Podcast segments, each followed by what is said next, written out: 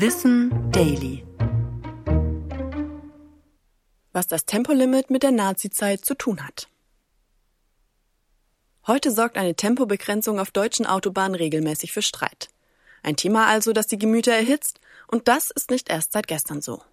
Seit es Autos gibt, gibt es auch die Diskussion, wie schnell sie fahren dürfen.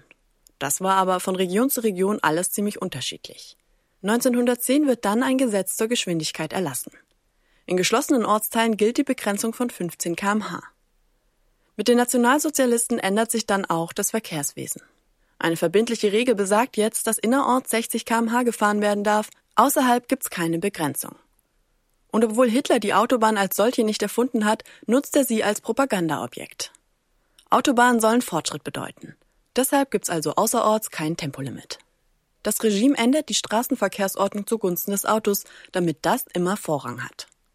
Vor dem Zweiten Weltkrieg bereiten sich die Nazis auf einen Krieg vor und rüsten auf.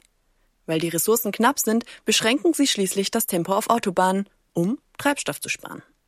Denn den brauchen sie für Panzer und Co. Nach dem Krieg gibt es erstmal kein Limit mehr. Man will zeigen, dass die schweren Zeiten und auch das Naziregime vorbei sind. Wobei das ja nur bedingt Sinn gibt, denn eigentlich waren die Nazis ja klar gegen das Tempolimit.